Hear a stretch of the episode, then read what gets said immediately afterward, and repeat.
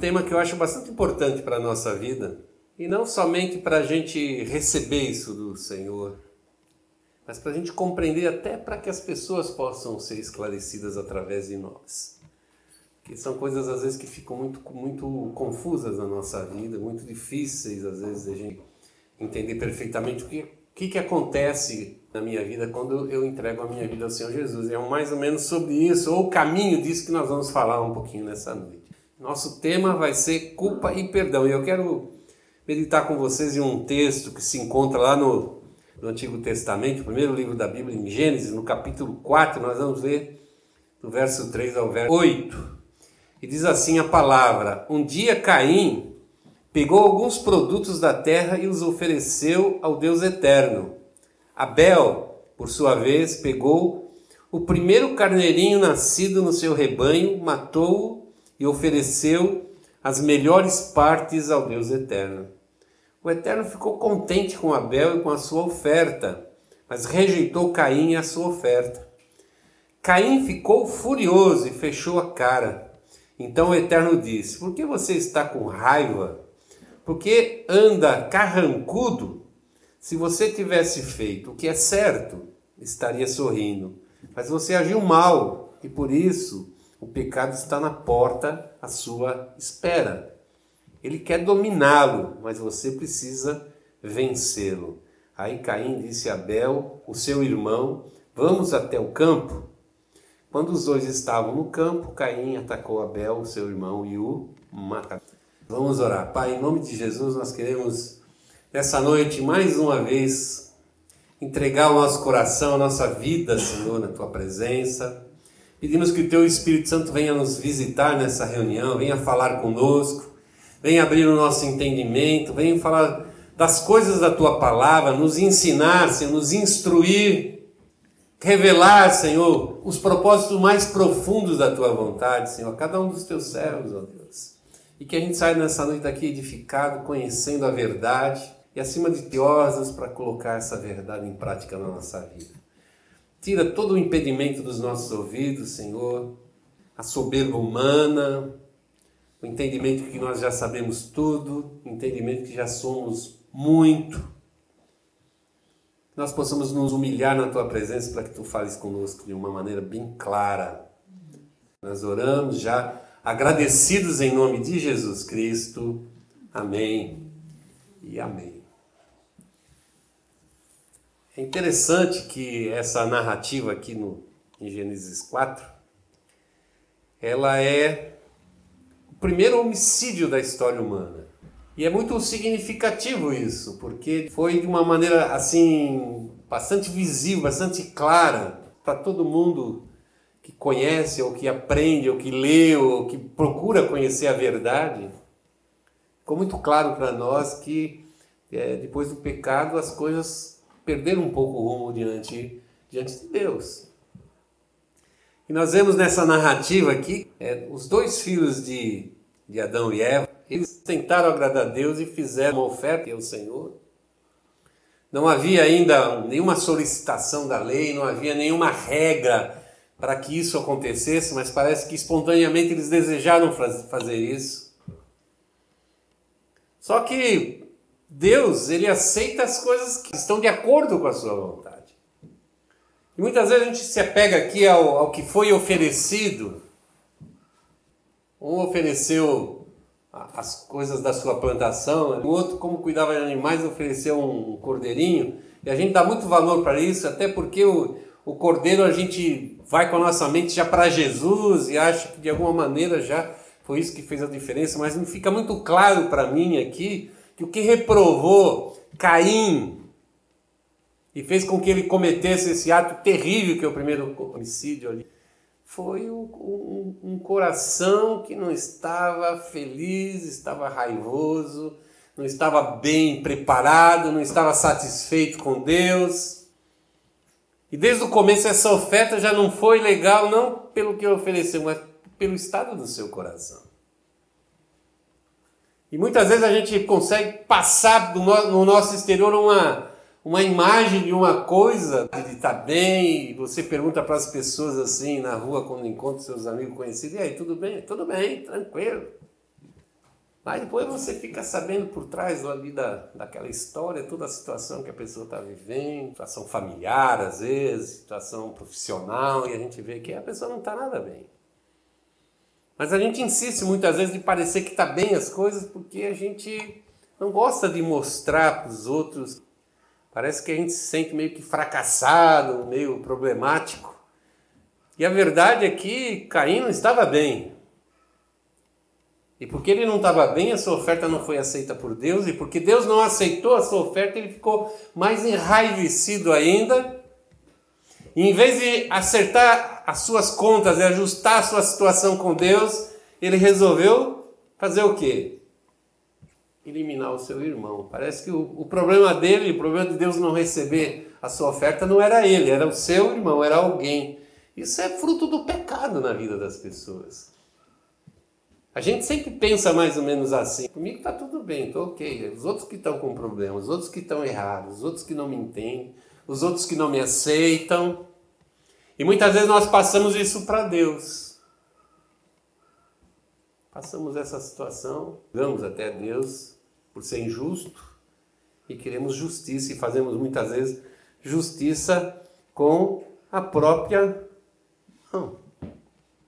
E para falar de culpa e de perdão, inevitavelmente nós temos que falar de pecado.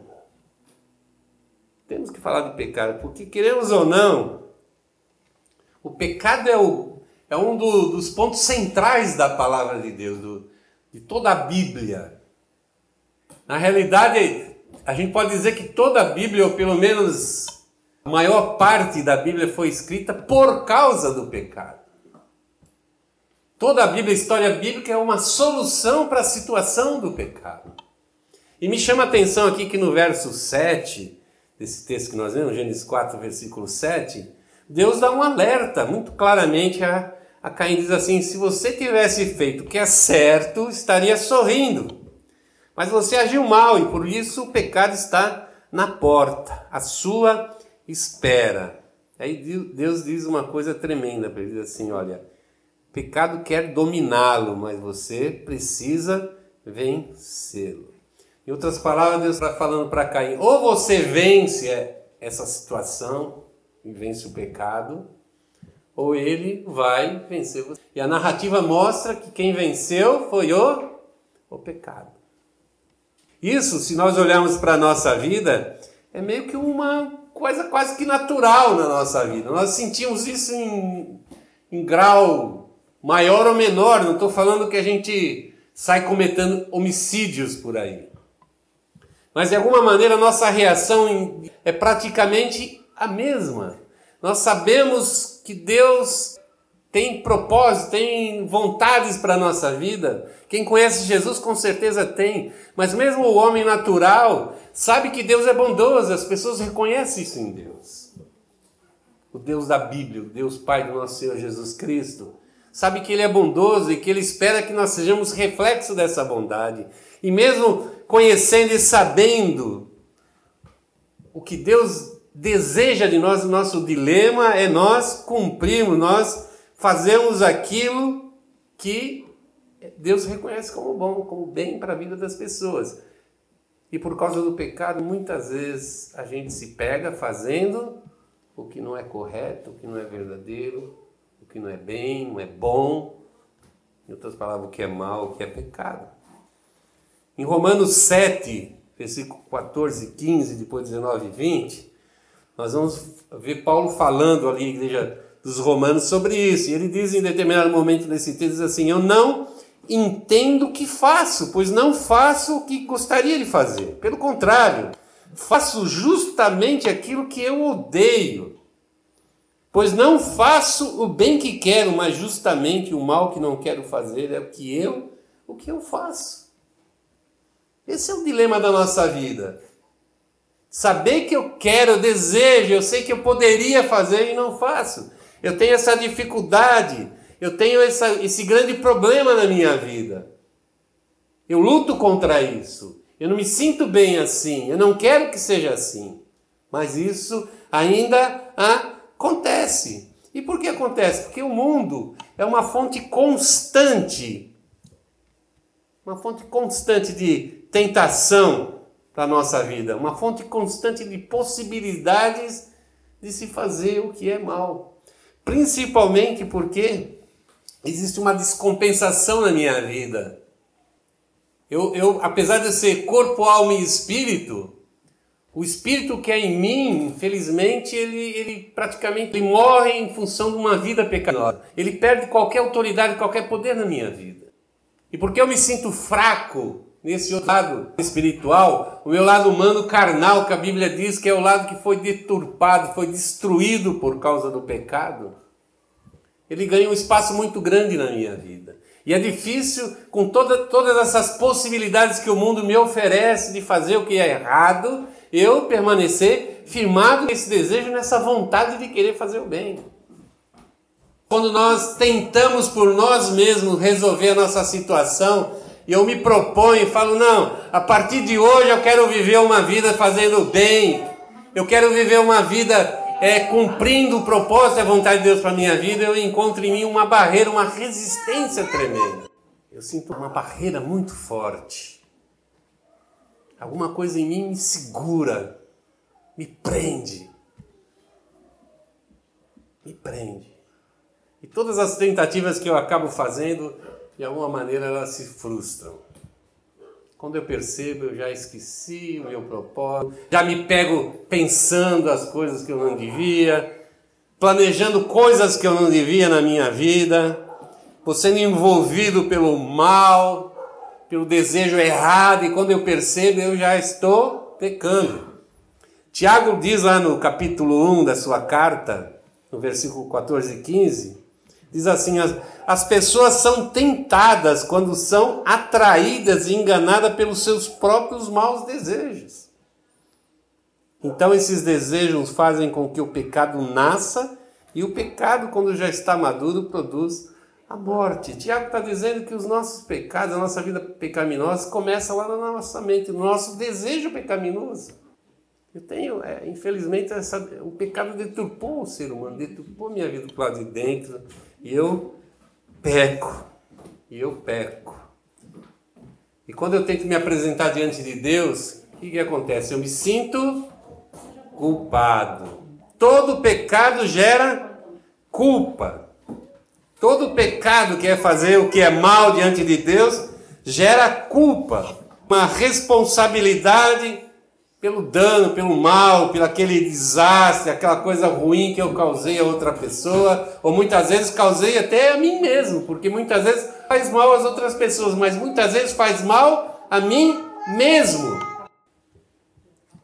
O pecado muitas vezes ele ele destrói a minha vida destrói completamente. A gente vê pessoas perdendo família, perdendo emprego, perdendo as amizades por causa do pecado. Por causa do pecado. E nós vemos isso acontecendo. E por que que isso acontece? Principalmente hoje eu quero falar com um cristão também. Nós poderíamos falar isso com uma pessoa que não conhece a Cristo, mas eu quero falar com um cristão também. Porque isso muitas vezes é verdade na nossa vida também como cristão. Sofremos uma dessensibilização da consciência espiritual, da consciência nossa diante de Deus.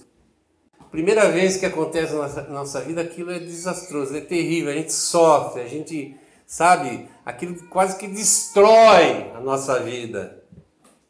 À medida que a gente, aquilo vai tocando mais uma vez, outra vez na nossa vida, daqui a pouco nós achamos que isso é uma coisa natural, normal.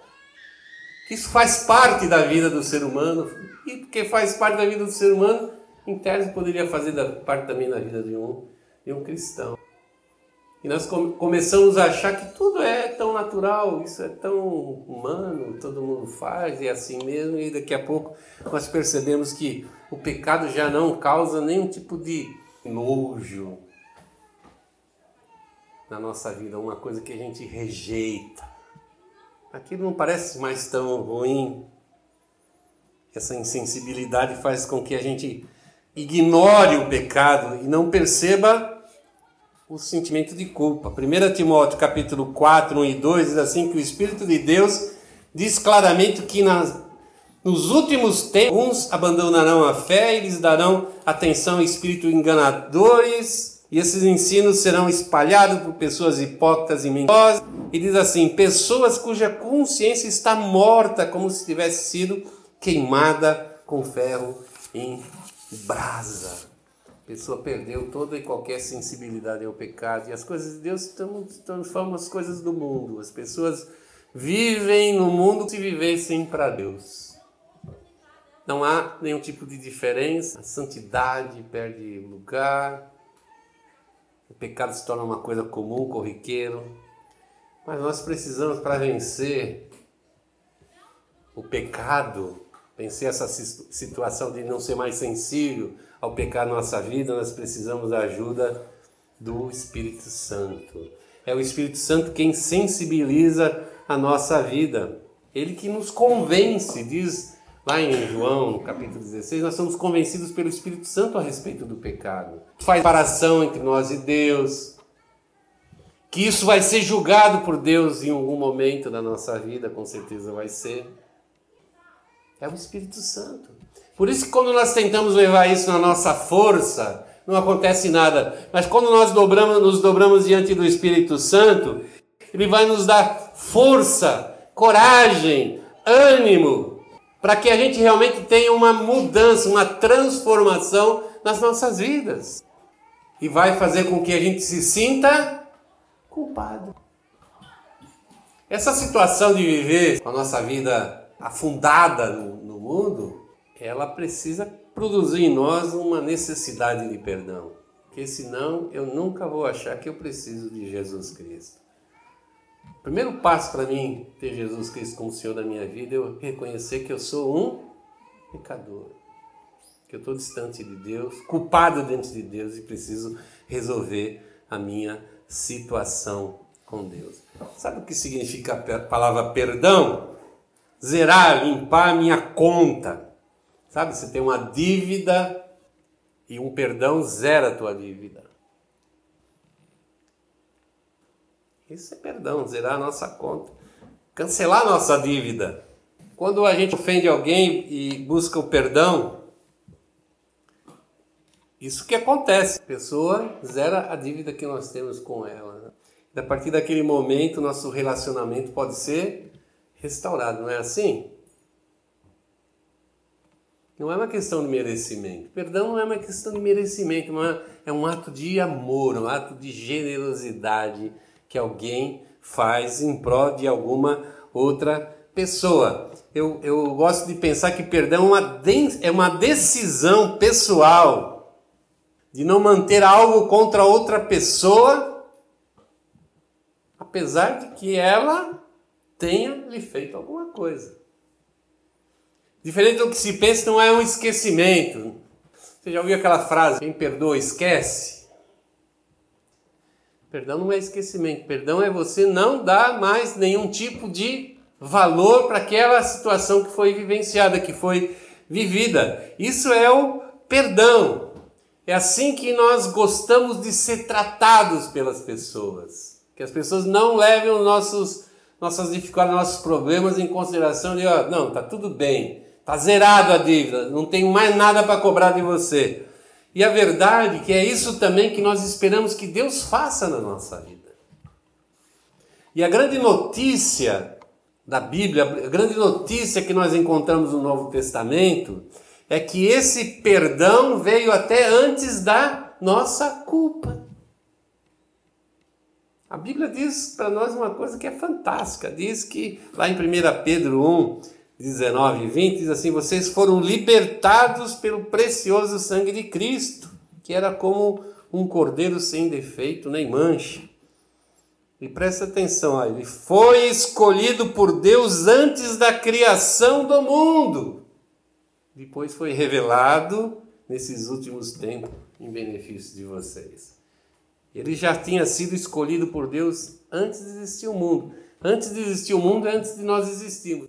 Antes da nossa culpa, antes do nosso pecado, antes de nós reconhecermos esse pecado, conhecemos a nossa culpa, Deus já tinha providenciado o seu perdão. Isso mostra para nós o, o maior propósito de Deus. Ele quer que todos sejam salvos e venham a conhecer a verdade.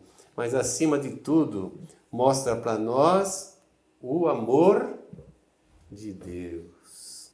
O perdão de Deus é a prova maior do seu amor. Eu quero terminar com um texto que se encontra aqui em João 3, 16, 17. É um dos textos mais lindos, mais bonitos, que fala muito claramente, muito, de uma forma muito simples, mas muito clara, o que é o perdão de Deus e o que, o que provocou esse perdão de Deus sobre a nossa vida. Diz lá em João 3, 16, 17, porque Deus amou o mundo tanto que deu seu único filho para que todo aquele que nele crê não morra, mas tenha a vida eterna. Pois Deus mandou seu filho para salvar o mundo e não para julgá-lo. Deus, através de Cristo, não quer penalizar ninguém, não quer castigar ninguém. Eu escuto às vezes alguém falando assim: nossa, a pessoa ela foi castigada por Deus. Esquece isso. Deus hoje não castiga ninguém. Tudo que acontece na nossa vida é consequência da nossa própria vida. Talvez escolhas que a gente faça, talvez fatalidades que aconteçam, que aconteçam que não são resultado de escolhas pessoais. A gente está no lugar errado na hora errada mas nunca é o julgamento de Deus. A palavra de Deus diz que hoje, no dia de hoje, Deus não está julgando ninguém porque nós vivemos o tempo da graça. É o tempo da reconciliação com Deus. E essa é a grande notícia da palavra de Deus: Deus está nos perdoando. Deus está nos perdoando. Não importa o que você fez, não importa o que se pensou, o que motivou, enfim. O que importa hoje, nesse momento, agora, é que você permita que o Espírito Santo faça você reconhecer a sua culpa e que você coloque diante de Deus o seu pedido de perdão. Vá, Jesus Cristo, e o aceite como aquele que é poderoso para perdoar os nossos pecados, porque somente em Cristo Jesus nós temos os nossos pecados perdoados e a nossa reconciliação garantida com Deus. Amém? Antes de ficar de pé, nós vamos orar ao Senhor nessa hora.